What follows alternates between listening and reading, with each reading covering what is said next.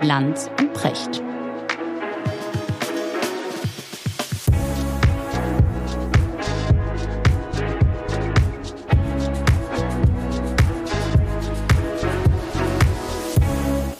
Schönen guten Morgen, Richard.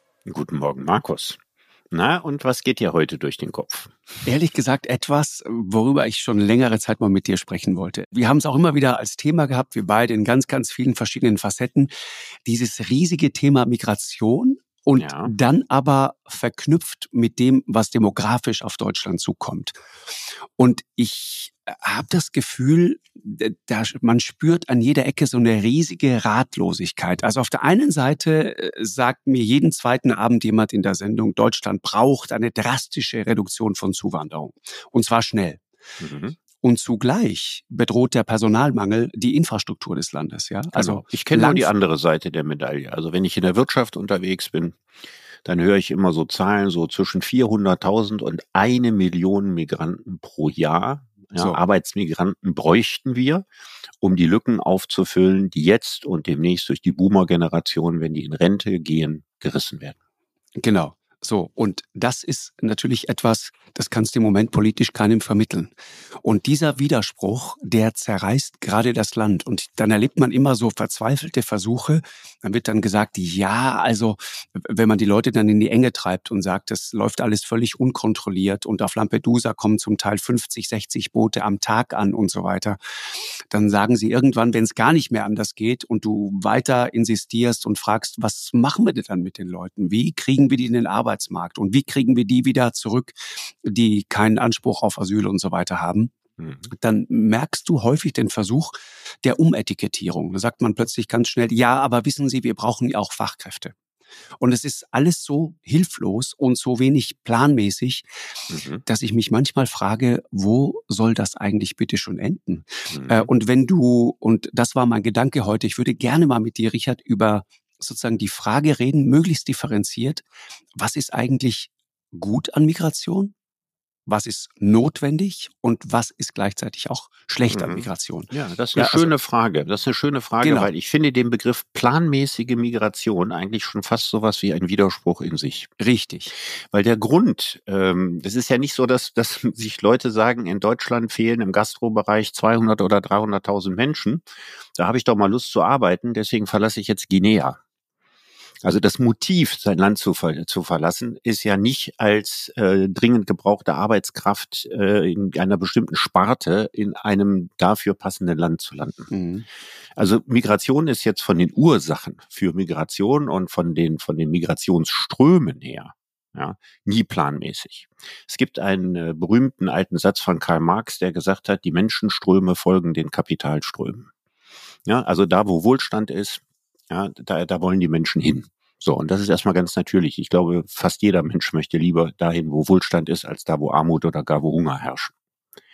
Und das heißt also, die Motivation, warum es Migranten gibt, hat nichts mit der Frage zu tun, die wir hier stellen, nämlich wo kriegen wir qualifizierte Arbeitskräfte und übrigens auch unqualifizierte Arbeitskräfte her. Deswegen habe ich mich immer so gewundert, dass die Diskussion häufig politisch so geführt wird, dass man sagt, ja, wir brauchen qualifizierte Zuwanderung. Genau. Das ist irreführend. Das ist deswegen irreführend, weil Deutschland fehlen nicht nur IT-Spezialisten, sondern Deutschland fehlen im ganz großen Stil Leute auf dem Bau, fehlen Leute in der Gastronomie, ja, in der, in der industriellen Fertigung. Am Flughafen. Und da gibt es viele, viele, genau, am Flughafen. Das sind, gibt es viele Beschäftigungsverhältnisse. Da kannst du gerade niemand gebrauchen, der hochqualifiziert ist, weil der wird das nicht machen. Sondern wir brauchen ja nicht nur Fachkräfte, sondern wir brauchen ganz allgemein Arbeitskräfte und zwar zu Hunderttausenden in jedem Jahr neu. Und jetzt haben wir sozusagen unsere Bedarfssituation auf der einen Seite und wir haben die Ursachen und Gründe, warum Menschen flüchten, fliehen und zu uns wollen auf der anderen Seite. Und die beiden Dinge haben erst einmal fast nichts miteinander zu, tun. Genau. Aber weißt du was, Richard? Vielleicht, vielleicht fangen wir mal ganz vorne an. Also vielleicht fangen wir mal bei diesem demografischen Faktor an. Ich habe manchmal das Gefühl, wir haben immer noch nicht richtig verinnerlicht und richtig verstanden, was das eigentlich für eine Welt ist. Und ehrlich gesagt verdränge ich das auch. Und ich weiß, ich werde Teil dieses Problems, wenn man so will, sein oder dieser Situation. Wir haben noch nicht richtig verstanden, was da eigentlich auf uns zukommt. Der demografische Faktor. Also wenn man sich mal diese berühmten ähm, Altersbäume mal anschaut, schaust dir das mal vor 100 Jahren an, dann war das eine Pyramide. Das heißt, du hast unten ein ganz, ganz breites Fundament, sehr viele junge Menschen und dann verjüngt sich das nach oben hin, ja, weil mit zunehmendem Alter sterben die Leute einfach langsam weg. Wenn du dir das heute anschaust, um es jetzt ganz arg verkürzt und schon, wie soll man sagen, ein bisschen zugespitzt zu sagen, hast du heute keine Tanne mehr da stehen, sondern du hast eine Zwiebel. Die Zwiebel wird nach oben, ne? Ganz schön dick, Richtig. weil wir ja mit Hilfe der Zaubermedizin der Zukunft jetzt erwarten, alle deutlich älter zu werden als die Generation unserer Eltern und unserer Großeltern. Richtig. Das kommt ja auch noch dazu. Also wir haben ja einmal die, die äh, medizinische Versorgung und die Alterserwartung und den demografischen Faktor. Genau. Und wenn und du im Hinblick auf unsere Sozialsysteme haben wir noch ganz viel mehr, mehr, andere Probleme. Zum Beispiel, dass die Leute deutlich weniger arbeiten und deswegen mehr, ein, äh, genau. mehr ein, weniger einzahlen. Oder es kommt dazu, dass sie nicht mehr wie in Adenauer Zeiten so im Durchschnitt mit 17, 18 in den Arbeitsmarkt kamen. Ja, sondern dadurch, dass so viele studieren, erst mit Mitte oder Ende 20. Richtig. Sind auch alles Jahre, in denen nicht genau. gezahlt wird. Des, deswegen meine ich differenziert und es ist sehr komplex und wenn man da mal einsteigt, dann wird es aber auch wirklich interessant und ich habe das Gefühl, wir diskutieren so häufig einfach um die Fakten herum. Wenn du nochmal Demografie, praktisch alle Industrieländer auf der Welt haben eine Geburtenrate deutlich unter zwei. Mhm. Also ich, ich glaube 100 oder 110 Staaten auf der Welt, so habe ich es im Kopf, haben eine Geburtenrate unter zwei. Mhm. Reproduktion, das bedeutet, das reicht nicht, um eine Bevölkerung stabil zu halten. Ne? Mhm. Ich glaube, um eine also, Bevölkerung ist also entweder auf Zuzug angewiesen oder die Wirtschaftsleistung schrumpft. Äh, richtig. Und über genau. die zweite Alternative wollen wir nicht ernsthaft nachdenken. Ich habe zwar schon Leute getroffen, die gesagt haben, ja, ist es halt so. Dann sind wir ein, ein Powerland mit 65 Millionen. So. Ja, nee, dann vor allen Dingen werden erstmal ganz, ganz viele Betriebe äh, zugrunde gehen. Das, das meine ich. Also das Powerland mit 65 ja, Millionen. Aus, aus, aus Mangel an, an Arbeitskräften. Das wäre also ein Rückbau. Ich will nur noch mal die, die, die Zahlen. Die niedrigste Geburtenrate, glaube ich, in, in der sogenannten westlichen Welt, ja, in, in äh, hochentwickelten Industrieländern, Südkorea, 0,88 haben wir schon mal drüber gesprochen, mhm. dass in, in Südkorea die Regierung mittlerweile sagt, arbeitet bitte nicht so viel äh, an einem Abend in der Woche. Das ist so eine offizielle Regierungsempfehlung, muss bitte um 18 Uhr im Büro das Licht ausgehen. Dann geht ihr bitte nach Hause und dann macht ihr bitte nach dem Abendessen wieder das Licht aus und dann tut ihr bitte das, was, was im Sinne des Vaterlandes zu tun hat. genau, genau. Tun Close your eyes and think of Korea. genau, ver vermehrt, geht hin und vermehret euch. Was eigentlich ein schönes Konzept ist, aber funktioniert nicht. Die Leute gehen das nicht mit. Italien, Spanien 1,28, also bei 1,3 ungefähr. Kanada und auch sogar die Vereinigten Arabischen Emirate liegen bei 1,46 und Deutschland liegt, glaube ich, irgendwo im Mittelfeld bei 1,58, also knapp 1,6 kann man sagen. Das heißt, das reicht hinten und vorne nicht. Du bräuchtest, glaube ich, um das stabil zu halten, ungefähr 2,3. Und dann hast du nur sozusagen das, was da einfach schon ist erhalten, schlicht und ergreifend. Das ist auf der einen Seite die Situation. Und dann geht man immer hin und sagt, ja gut, das können wir dann ja mit Automation lösen, da können wir dann Servicepersonal in Gaststätten und das siehst du ja auch mhm. immer mehr, ne? Bestell-Apps, mhm. Austeilroboter, mhm. äh, statt Kassiererinnen. Hochautomatisierte Großküchen hinter so, den Kulissen. Genau. Also der größte Teil der Digitalisierung in Hotellerie und Gastwirtschaft und so weiter findet ja hinter den Kulissen statt. Richtig. Das ist das, was man gar nicht sieht. Genau. Mhm. Genau. Und, und wenn du dann aber mal genau hinguckst, also in Wahrheit glaube ich, machen wir uns auch da. Äh, überhaupt gerät sich, finde ich, in dieser Folge, wenn wir es gut hinkriegen, ganz viel darum, wie wir uns selber in die Tasche lügen. Also es gibt in Wahrheit wenige Anwendungsfälle, in denen solche Lösungen wirklich gutes Personal Servicepersonal oder Handwerker ja, ersetzen. Ja, in der das Pflege ich ja immer in vielen Bereichen. Ja, in der Pflege nicht. Also wenn wir nach wie vor wahnsinnig viel mehr Menschen brauchen als jetzt. Mhm. Aber es gibt durchaus Bereiche, ne? also im Bereich der geistigen Routinearbeit und so weiter, bin ich ganz, ganz sicher, dass wir äh, zukünftig mit weniger Personal auskommen. Nur es dauert lange. Mhm, genau. Also es kann ja sein, dass unsere, unsere Verwaltungen in 20 Jahren vollautomatisiert sind. Der Hauptgrund, warum sie es nicht sind, ist, weil sie es nicht wollen. Ne, der menschliche Faktor, der Widerstand, die Angst, Arbeitslose zu produzieren. Da gibt's ja tausend Gründe, warum das, was rein technisch geht, in der Realität dann doch nicht funktioniert. Aber es wird irgendwann wird es dazu kommen. Aber du hast gleichzeitig mit dem anderen recht. Selbst wenn das so ist, ja, dass einige, vielleicht sogar Millionen Beschäftigungsverhältnisse, die wir heute haben, in 10, 20 Jahren äh, automatisiert sind, in anderen Bereichen wird der Bedarf wachsen. Gerade weil wir ja so alt werden. Ja, also Pflege, da wird doch das, der Bedarf, ja, äh, sich verdoppeln oder verdreifachen oder vervierfachen. Auch im ganzen Gesundheitssystem wird immer mehr und mehr Personal gebraucht werden. Das heißt also, die, die Automatisierung strukturiert zwar den Arbeitsmarkt um, führt aber am Ende nicht dazu, dass unterm Strich weniger Leute gebraucht werden. So. Und der Roboter, der uns beide dann sanft und liebevoll irgendwann wäscht, ich kann mir den nicht vorstellen. Also ich, äh, ich fürchte, wir werden auch da weiter auf Menschen angewiesen sein. So, und das und das ist jetzt nochmal die nächste Ebene. Kontrastiert natürlich unglaublich hart. Ich habe am, am Wochenende, erinnerst du dich, in einer der letzten Folgen haben wir gesprochen über diese junge Frau. Ich glaube, dieses Video mittlerweile 50 Millionen Mal geteilt, nur bei TikTok. Diese junge Frau, die sagte, sie hat keine Zeit mehr für ihre Freunde und, und so weiter und sie muss eigentlich nur arbeiten, die dann für viele sozusagen wieder der, der Beleg dafür war, wie unfassbar faul und gemütlich diese Generation Z ist. Das Interessante war an dem Punkt, ich frage mich, auch nachdem ich jetzt ein Interview mit Bill Gates am Wochenende gelesen habe, der sagte, Freunde, stellt euch drauf ein. Wir werden in eine Gesellschaft gehen, da wird die Vier-Tage-Woche selbstverständlich sein. Mhm. Und das Interessante ist, diese junge Frau, ich habe mir das nochmal angesehen, die ist sich darüber im Klaren, dass sie dafür kritisiert werden wird.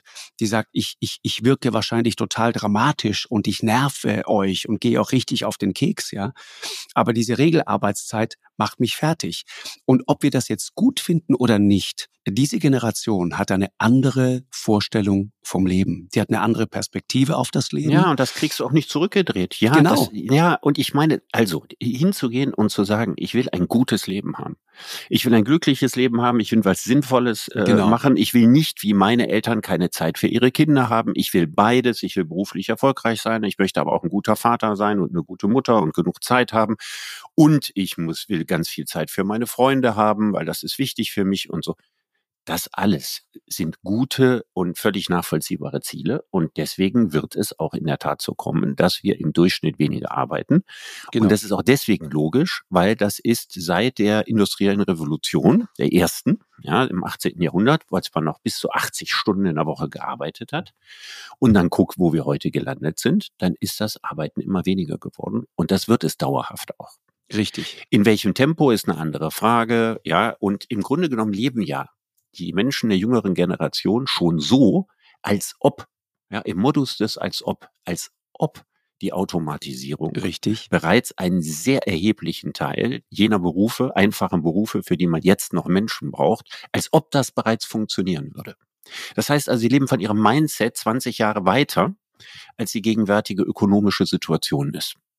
Und ich glaube, das ist der große Gap, den wir heute haben zwischen den Bedürfnissen, zwischen der Haltung äh, jüngerer Menschen zur Arbeit, die ich äh, durchaus positiv finde, und der ökonomischen Situation, die einfach noch nicht so weit ist. Ja, genau. Und da verändert sich auch, deswegen ist schon richtig, was du da ansprichst.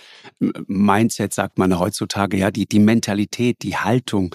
Ja, ich meine, äh, die Deutschen träumen, ich spitze es jetzt mal zu, von der Vier-Tage-Woche und vom Beamtentum so beschreiben das auch die Leute von Weiß und verweisen auf Studien aus, aus äh, England beispielsweise, wo du sehen kannst, äh, in einzelnen Unternehmen, vier Tage Woche, auch in, in, im Mutterland des Kapitalismus, in den USA, in Kalifornien, gibt es die ersten Firmen, die die vier Tage Woche anbieten. Mhm. Und siehe da die große Überraschung. Und da siehst du, wo der Zeitgeist hingeht.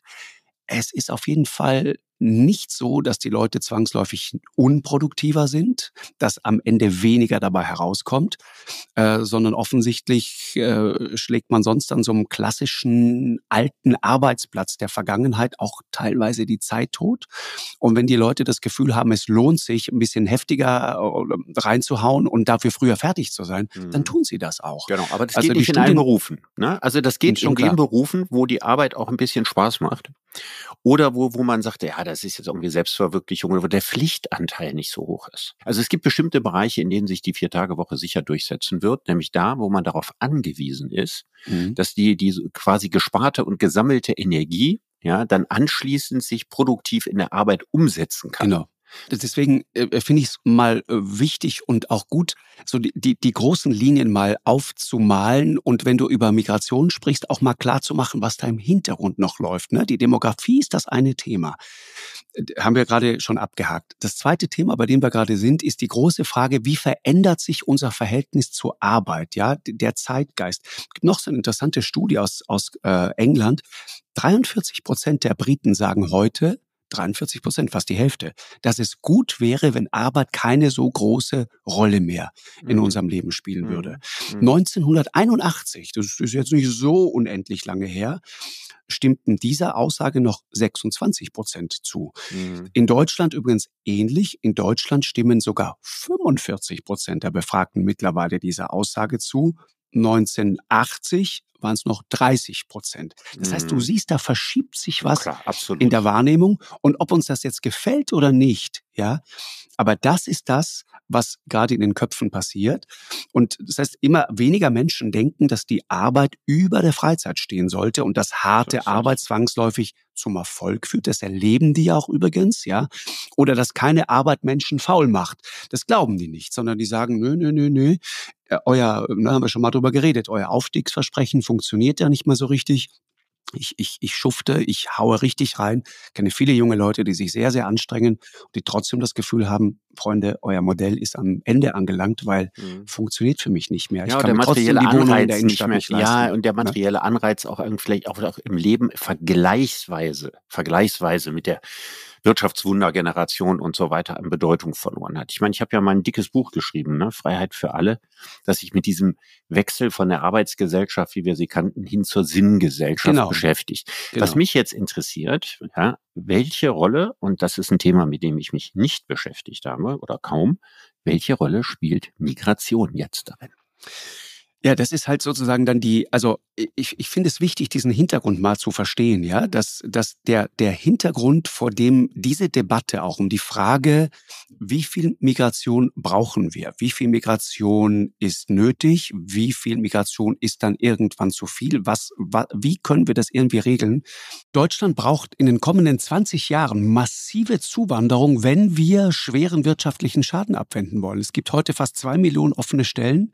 Bis 2035, sagen Leute, die sich damit mhm. auskennen, werden fünf Millionen Beschäftigte mehr in Rente gehen, als junge äh, Beschäftigte nachkommen. Das heißt, Deutschland braucht selbst bei einer konservativen Rechnung mindestens eine halbe Million zusätzliche Arbeitskräfte aus dem Ausland. Das heißt, eine Zuwanderung von knapp einer Million Menschen pro Jahr, mhm. um nur die Lücke, die die Babyboomer hinterlassen, zu füllen dies alles muss man im Hinterkopf haben, wenn man dann so, so diese, diese sehr populistische Stimme hört, so jetzt, es reicht und so, es erinnert ja fast an diese, das Boot ist voll Diskussion, die wir mal hatten.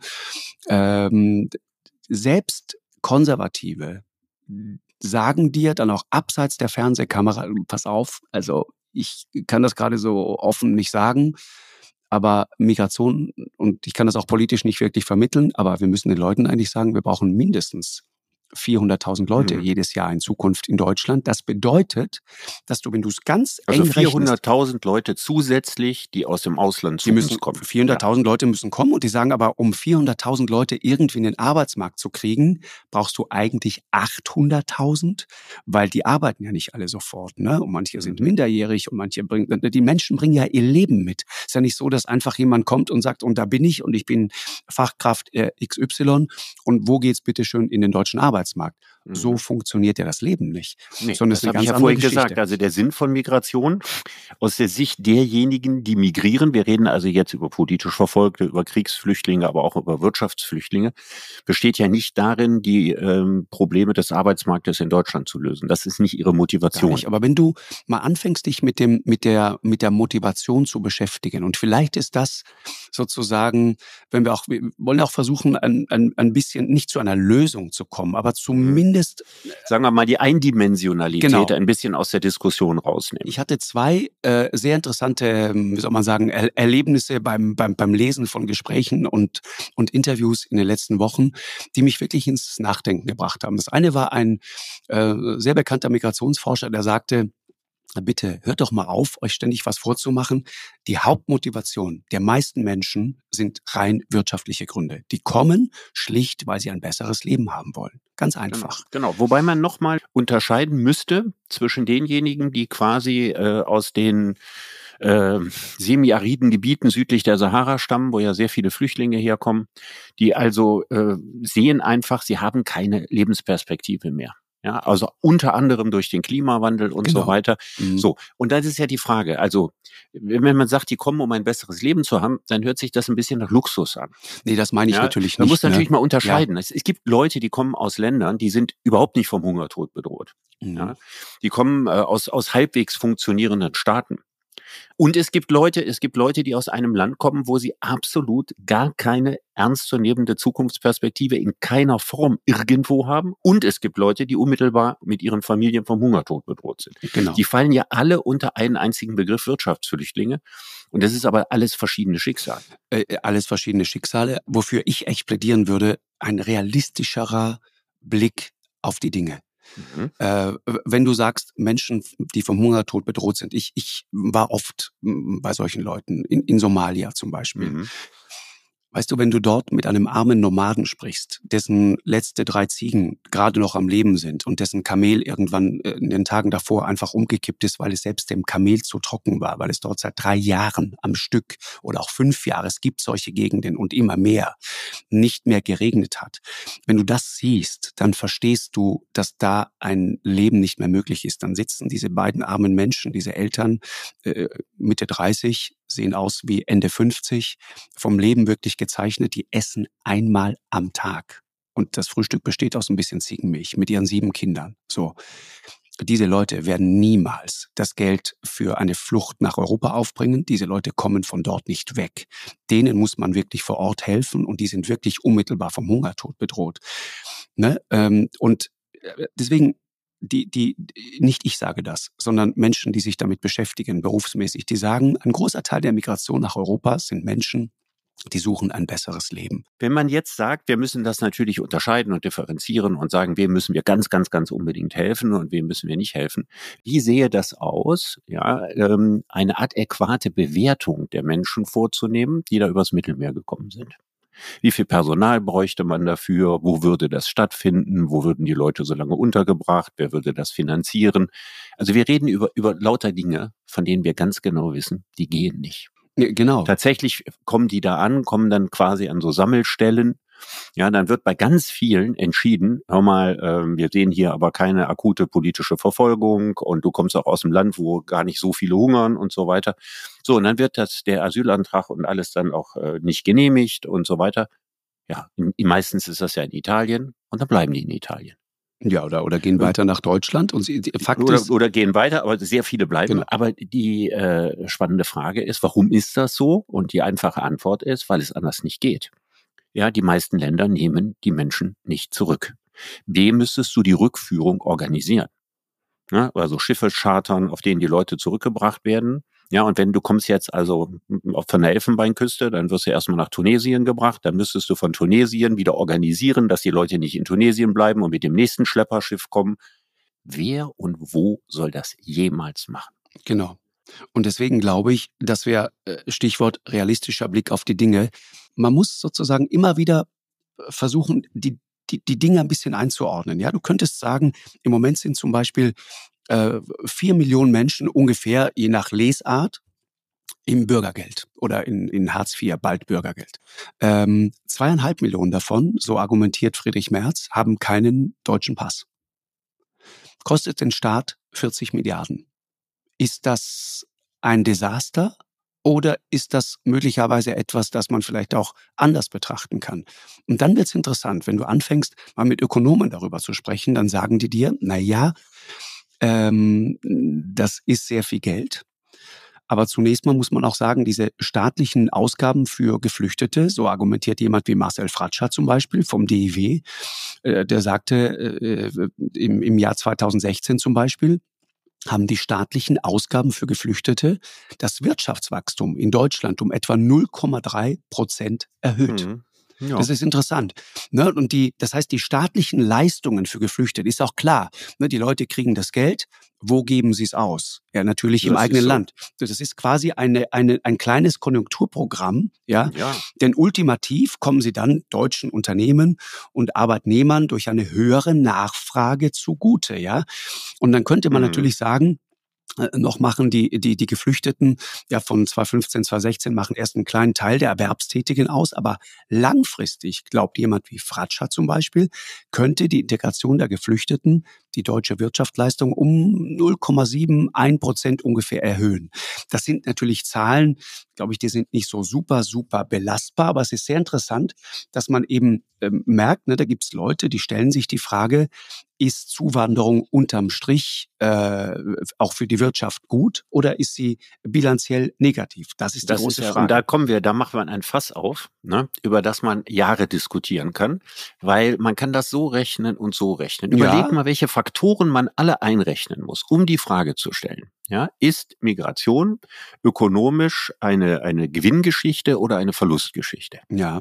Ja, da müsstest du ja erstmal gucken, okay, als erstes siehst du die ganzen Transferleistungszahlungen, Bürgergeld und was alles gezahlt wird und so weiter und du siehst, oh, das belastet enorm unsere Kassen. Ja, so, genau. jetzt ist es natürlich schon so, dass ja nicht ganz wenige, ja, und auch da gehen die äh, Expertenmeinungen ein klein bisschen auseinander, der Menschen, die da bei uns angekommen sind, dann doch irgendwann, meistens nicht sofort, aber eher so nach fünf, sechs Jahren, etwa die Hälfte, mhm. ja, in Arbeitsverhältnissen ist. Viele der Leute, die kommen, äh, gerade aus Afrika kommen, sind sehr jung. Das heißt, sie sind sehr jung und wenn sie dann vier oder fünf Jahre später zu 50 Prozent bei uns im Arbeitsmarkt integriert sind, dann zahlen sie in die Rentenversicherung und in die Krankenversicherung ein. Und das ist ganz wichtig, weil sie das rein theoretisch, wenn sie lange da bleiben und wenn sie gut integriert sind, bleiben sie wahrscheinlich lange da, das sehr lange tun werden und natürlich einen sehr wichtigen Beitrag dazu zahlen, ja, die Babyboomer-Generation, ja, äh, in, über, über Jahre in ihrer Rente zu stützen. Mhm. Ja, und in der Krankenkasse noch wichtiger, weil es eben viele junge Menschen sind, und nicht eben alte Menschen, die da im Regelfall gekommen sind. Das heißt, die kosten die Krankenkassen sehr wenig, zahlen aber ganz regulär dort ein. Das müsste man ja in den volkswirtschaftlichen Nutzen, müsste man das ja alles einrechnen. Ne? Und dann sieht man nicht nur eben das, was an Kosten sind, sondern gleichzeitig eben auch, was an Nutzen sind. Und ich denke mir immer, ich weiß, dass bei diesen Zahlen viel hin und her gerechnet wird. Wie viele arbeiten Schwer, denn nach welcher ne? Zahl ne? und wie genau. lange haben die vorher Transferleistungen gekriegt und so. Und da, da, da streiten sich die Gelehrten. Da sind sich ja nicht zwei äh, Migrationsforscher und auch nicht zwei Arbeitsmarktforscher wirklich einig. Also richtig klar ist das nicht. Aber ich würde es andersrum mal formulieren. Man stelle sich mal vor, wir ziehen all die Leute, die aus anderen Ländern nach Deutschland gekommen sind. Ja, sowohl die, die arbeiten, wie die nicht arbeiten. Die würden wir jetzt alle mal in einem Gedankenexperiment alle rausziehen. Dann würde bei uns die Wirtschaft zusammenbrechen. Mhm. Das wäre so. Wir sind so abhängig davon im Niedriglohnsektor, ja, gerade im Bereich äh, weniger qualifizierte Arbeit. Wenn du da alles, rau alles rausnimmst, was alle anderen Menschen rausnimmst, die in den letzten 20, 30 Jahren nach Deutschland gekommen sind, dann bricht ja nicht das Paradies aus, sondern dann haben wir einen eklatanten Arbeitskräftemangel, der in die vielen Millionen geht. Wir haben nicht genug Leute mehr, die in die Rentenversicherung einzahlen, in die Krankenversicherung und so weiter und so weiter. Also bevor ich die Frage mache, ob die im Jahr einen volkswirtschaftlichen Gewinn oder einen Verlust darstellen, die Alternative dazu, alle rauszuziehen, das wäre totales Genau, ist, ist ja auch äh, völlig weltfremd, würde ja auch gar nicht gehen. War nur ein Gedanken. Genau, ein Gedanke, ja, ist sich die Frage, was würde passieren? Es, genau. Nutzt es oder schadet es? Richtig. Und dann kriegt genau. man äh, unterm Strich kommt man niemals zu dem Ergebnis, dass es volkswirtschaftlich unterm Strich schadet. Genau, es gibt, gibt ja so ein paar interessante Punkte dabei. Ähm, und du hast es gerade angesprochen, Richard. Es gibt Ökonomen, die versuchen das sogar zu berechnen. Die sagen, pass auf, für jeden, der kommt, ja, in den müssen wir erstmal Geld investieren. Das ist ein Investment. Es wird ganz, ganz nüchtern, ein Investment, volkswirtschaftlich gesehen. Wann kommt der fiskalische Break-Even-Point sozusagen? Ja, an welcher Stelle zahlt er dann sozusagen mehr ein, als er kostet? Und es gibt, gibt sogar eine Zahl dazu. 2031, ja, wenn du dir mal die Leute anschaust, die zum Beispiel 2015, 2016 gekommen sind. Gerade 2015, 2016, weil das in der deutschen Debatte so eine große Rolle spielt, gibt es ein paar sehr interessante, wirklich Hard Facts dazu die ich vor der Beschäftigung jetzt auch für unsere Folge hier so noch nicht kannte. Das durchschnittliche Monatsgehalt der 2015 Eingereisten liegt immer noch im Niedriglohnbereich. Ja, und da gibt's umstrittene Zahlen. Leute wie Rüd Kopmanns zum Beispiel, der sagt, ja, 43 Prozent arbeiten maximal, der Rest hängt immer noch irgendwie in den Transferleistungen fest. Das heißt, der, der sieht das eher negativ. Andere sagen, ja, mag sein. Äh, aber äh, wir, wir machen da gerade ein Investment, wir bilden die aus und irgendwann wird sich dieses Investment lohnen. Das ist sozusagen dieser Blick in die 2030er Jahre. Aber interessant ist, wo, wo die, die arbeiten, wo die heute unterwegs sind. Niedriglohnbereich, Durchschnittsgehalt der 2015 Eingereisten ungefähr bei 2100 Euro brutto sagt man, okay, 2100 Euro brutto, das äh, ist sozusagen fiskalisch für die Summen, die nötig sind, ja, wie viele Steuern zahlen die Leute. Das ist jetzt nicht das, was das Land wirklich voranbringt, wenn man sagt, wir müssen gigantische äh, äh, Summen in den nächsten Jahrzehnten. Nee, aber was die Wirtschaft aber, den Schwung hält, das aber, die Leute alle haben. Genau. Ja. Und wer das verdient, trägt jährlich immerhin äh, zu 11.000 Euro für Steuern und Abgaben bei. Mhm. Ja, das ist also auch umgekehrt keine unerhebliche Summe. Das heißt, wir können davon profitieren, wenn Menschen auch im Niedriglohnbereich arbeiten. Und da gibt es eine sehr interessante äh, Beobachtung von den Menschen, die seit 2015 da sind, das sagt äh, Brücker zum Beispiel, auch so ein sehr renommierter Migrationsforscher, arbeiten 70 Prozent als Fachkräfte und nur noch 30 Prozent als sogenannte Helferinnen und Helfer. Das heißt, die Leute steigen langsam auf. Und da kommt Kopmanns und sagt, natürlich, die Leute steigen auf, die hängen sich richtig rein, die strengen sich an, also die, die es wollen. Aber es kommen neue hinzu. Und dann kann man natürlich sagen, eine bestimmte Gruppe von Flüchtlingen, die an einem bestimmten Datum eingereist ist, die zahlt irgendwann so viele Steuern, dass die Ausgaben gedeckt sind und dass es vielleicht sogar positiv ist, ein, quasi ein Gewinn. Grobmann sagt aber, wenn man alle Flüchtlinge zusammen betrachtet, bleibt es im Moment zumindest bei einem klaren Minus und zwar so lange, wie wir diese irreguläre Migration nicht in den Griff kriegen. Und ich glaube, mhm. das ist genau das Gefühl, dass ganz viele da draußen, das verstehen die. Das verstehen die ganz ja, genau. Aber auch diesen Satz, ne? Irre, irreguläre Migration in den Griff kriegen. Ne? Wer ist denn dagegen? Da sind alle für. So. Aber wie? Na, das, äh, wie? das ist erst mittlerweile ist das Basiskonsens so von, von links bis rechts in der deutschen ja, Politik. Hat ja, lange gedauert. ja, ja, aber ja, die Frage des Wie ist überhaupt nicht ja, geklärt. Und alles, was Lösungen, wir jetzt an neuen, an neuen Lösungen haben, ja, also was europäisch oder national oder so verabschiedet wird, das sind doch zahnlose Tiger. Ja, ja. Da kommen wir wieder, dann enden Gerhard wir wieder Klaus. bei meinen, bei, bei, da sind wir wieder genau bei meinen äh, Überlegungen, wie ist das? Die Leute landen in Italien an ja. und dann wie? So. Was und machen wir dann? Genau, das ist, das funktioniert alles nicht. Wenn du dir die Zahlen anschaust, ja, und sagst, wir müssen jetzt eine Wahnsinnsanstrengung machen, um Leute äh, wirklich in nennenswerter Zahl abzuschieben, stellst du fest, es geht am Ende um ein paar hundert oder ein paar tausend Menschen, die wir zusätzlich abschieben. Das ist nichts im Vergleich zu dem, was allein in diesem Jahr an, an, an Menschen neu in dieses Land gekommen ist. Ja, genau. es werden deutlich über 300.000 sein. Da haben wir über die Ukrainer noch gar nicht gesprochen.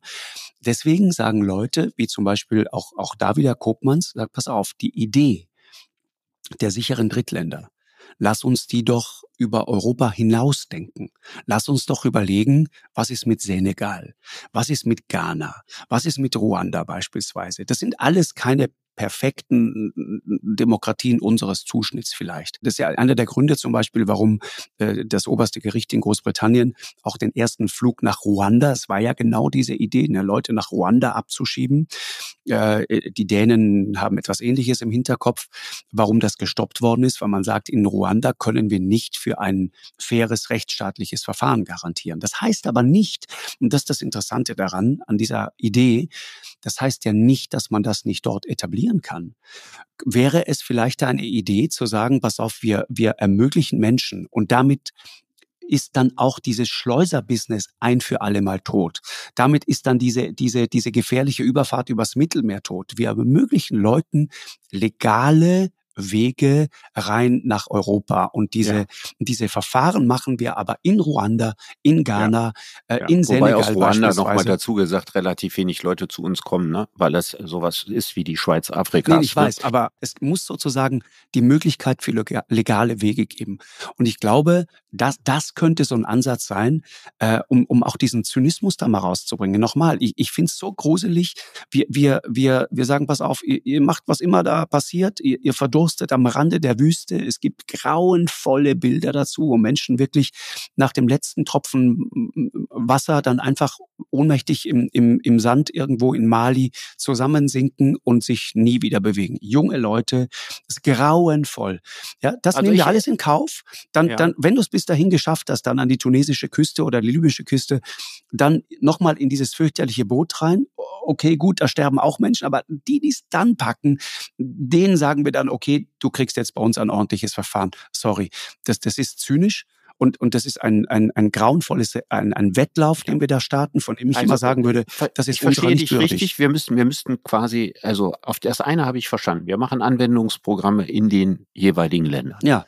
Ja, dass die Leute also nicht diese, diese gefährliche Wüsten- und Schlepperreise da und, und, und Mittelmeerüberfahrt machen müssen, sondern die können sich quasi bewerben ja, und dann guckt man sich die, die Leute aus, wo man sagt, die kann man gebrauchen. Die müssen jetzt gar keine Hochqualifizierten sein, die müssen Nein, einfach nur einen netten, ja tüchtigen Eindruck machen, weil wir alles brauchen. Genau. Und wir wollen Menschen, die, die was auf. wollen vom Leben. Das ist mhm. der Punkt. Ja, aber vor einer Sache hätte ich dann Angst, weil das klingt ja jetzt erstmal gut. Ne? Dann könnte man sagen, jetzt muss sich keiner mehr auf den Weg machen. Ne? Wie, wie, wie, wie wird das Schleppernetzwerk ausgetrocknet, indem es keine Leute mehr gibt, ja. die sie brauchen?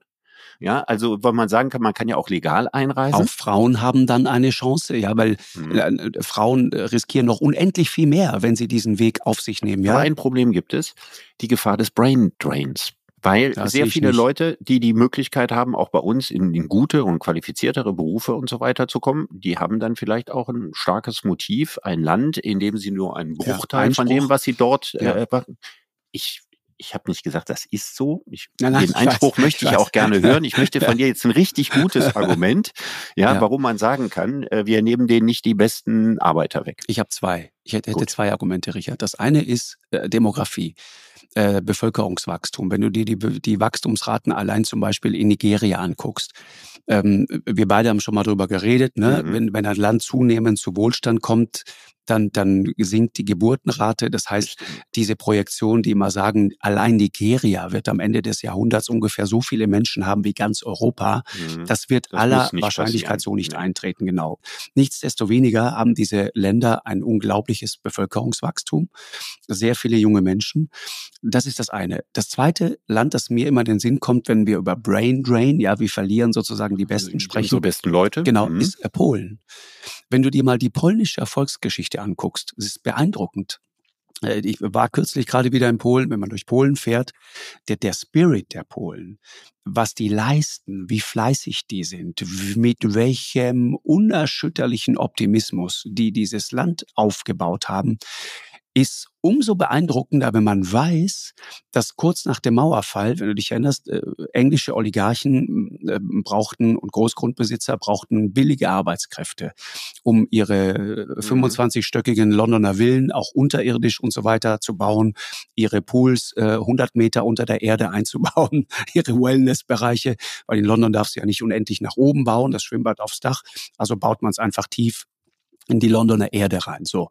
Dafür brauchten die polnische Handwerker. Und diese polnischen Handwerker, aber auch Servicekräfte. Wenn du dich erinnerst, in, in London bis heute, wenn du in London irgendwo im Restaurant, in einer, in einer Bar unterwegs bist, also die Wahrscheinlichkeit, dort jemanden aus Polen zu treffen, der dir deine, deine Club-Cola bringt, ja, die ist extrem groß. Äh, und trotzdem haben die Polen, trotz dieses Brain Drains, wenn man so will, haben es die Polen geschafft, zu Hause richtig was auf die Beine zu stellen. Das hat auch damit zu tun, dass mit dem vielen Geld, das dann mhm, zurück zurückgeschickt worden ist, genau, ja. Mhm. haben sie dort Wirtschaft angekurbelt. In Afrika das Gleiche. Äh, äh, was wir an Entwicklungsgeldern bezahlen, ist ein Bruchteil dessen, was afrikanische Migranten zum Beispiel jedes Jahr aus eigener Tasche zurücküberweisen in ihre Länder. Das ist ein Bruchteil davon. Mhm. Viel, viel mehr. Also ich, ich habe so. einen gedanklichen Kompromiss Und dann gehen, letzter bei dem Gedanke, Brain Richard, und das ja. ist der Grund, warum dann auch viele, und das hast du auch in Polen gesehen, viele gehen dann irgendwann auch wieder zurück. Das ist die Entwicklung, die dann dort stattfindet. Und dann ist man doch häufig auch wieder lieber zu Hause. Das ist, das ist der Zirkelschluss. Aber vielleicht macht man es ganz einfach so, dass man beim Anwerben bestimmte Berufsgruppen hat, wo man sagt, die stehen hier auf der Liste, die wollen wir jetzt nicht haben. Zum Beispiel Ärzte oder so, ja, die ganz dringend in den Ländern gebraucht werden. Dass wir denen die nicht abwerben und sagen, bei uns kannst du natürlich das Vierfache verdienen. Mhm.